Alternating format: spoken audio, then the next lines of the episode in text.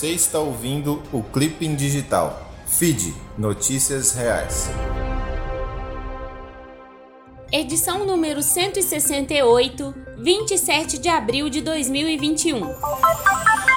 Manchetes do dia. Uma das razões da CPI, Manaus antecipa para o resto do país os desafios da Covid. Capital do Amazonas teve disseminação rápida do coronavírus, jogou por terra a ideia da imunidade de rebanho e viu nova variante surgir. Se o Brasil quiser antecipar e, quem sabe, até se planejar de maneira mais efetiva para os desdobramentos da pior crise sanitária dos últimos 100 anos, ficar de olho no que acontece em Manaus é um bom começo. Leia mais em CNN. Guedes diz que chinês inventou o vírus e tem vacina menos eficiente do que os Estados Unidos. Em reunião sobre saúde suplementar, ministro pediu que gravação não fosse transmitida. Dados de eficácia não podem ser comparados, dizem especialistas. Em reunião do Conselho de Saúde Suplementar nesta terça-feira, dia 27, o ministro da Economia Paulo Guedes disse que, abre aspas, o chinês inventou o vírus, fecha aspas, mas tem uma vacina menos eficiente do que a desenvolvida por empresas americanas. Leia mais em Folha de São Paulo. Movimento de atingidos por barragens confirma denúncias sobre indenizações da Samarco. O Movimento dos Atingidos por Barragens, o MAB, divulgou uma nota na segunda-feira, dia 26, em que confirma as denúncias apresentadas em reportagem de Carta Capital sobre as vítimas do rompimento da barragem do Fundão em Mariana, Minas Gerais. Leia mais em Carta Capital. Consumo de alimentos em tempo de pandemia. Durante a pandemia de Covid-19, a população brasileira mudou o perfil alimentar, reduzindo o consumo de alimentos saudáveis. Confira as alterações no perfil alimentar dos brasileiros. Leia mais em divulgação científica. CPI da Covid. Omar Aziz é eleito presidente, Randolph Rodrigues vice e Renan Calheiros relator. O Senado instalou nesta terça-feira a CPI da Covid, a Comissão Parlamentar de Inquérito responsável por apurar ações e omissões do governo federal e eventuais desvios de verbas federais enviadas aos estados para o enfrentamento da pandemia. Leia mais em G1. Aconteceu no mundo. Fundo russo diz que a Anvisa teve motivação política em decisão sobre Sputnik V. O fundo de investimento russo afirmou nesta terça-feira, 27, que os comentários da Agência de Vigilância Sanitária Anvisa sobre a vacina Sputnik V estão incorretos. Em uma publicação no Twitter, o fundo alegou que a decisão da agência brasileira em não aprovar a importação do imunizante foi motivada por razões políticas e não tem nada a ver com o acesso à informação ou à ciência. Leia mais em CNN. Covid na Índia. Por que a tragédia da pandemia no país asiático ameaça o mundo inteiro? Abre aspas. Nunca vi uma situação tão assustadora. Não posso acreditar que estamos na capital da Índia. Fecha aspas, diz Jayan Malhotra. Abre aspas. As pessoas não estão recebendo oxigênio e estão morrendo como animais. Malhotra tem ajudado em um crematório na capital da Índia, Delhi, onde hospitais estão sofrendo com uma onda sem precedentes de infecções por coronavírus. Leia mais em UOL. Canal de Suez. Por que a tripulação do Ever Given ainda está presa na embarcação e pode passar anos lá?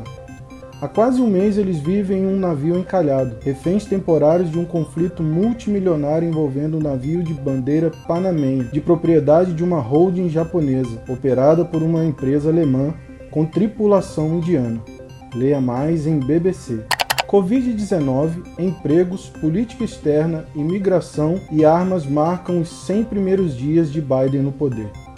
Avaliar o desempenho de um presidente depois de 100 dias é uma tradição política norte-americana que historiadores dizem ter começado no primeiro mandato de Franklin Roosevelt, em 1933, quando ele acionou rapidamente uma série de medidas para se contrapor à Grande Depressão. Leia mais em G1. Cristiano Santos para FID. Notícias reais. Mundo do esporte. Neymar prioriza a conquista da Champions com PSG e esnoba a bola de ouro. Já nem ligo. O atacante Neymar falou com a imprensa na véspera do jogo do PSG contra o Manchester City pelas semifinais da Liga dos Campeões. No papo, o craque brasileiro deixou claro que o seu foco é o título da competição continental e não conquistas individuais, como o prêmio de melhor jogador do mundo. Leia mais em GE. Estrela do UFC escapa ileso após acidente. Veja como ficou o carro de luxo. De acordo com informações veiculadas por um noticiário checheno, Kanzat Shimaev se envolveu em um acidente de carro. O meio médio, que está em ascensão no UFC, teria escapado ileso da batida, porém sua Mercedes de luxo nem tanto. Leia mais em UOL. Agatha e Duda vencem em segundo evento UB mexicano em Cancún. Agatha e Duda venceram nesta segunda-feira o segundo evento do UB mexicano em Cancún pelo Circuito Mundial de Vôlei de Praia 2021.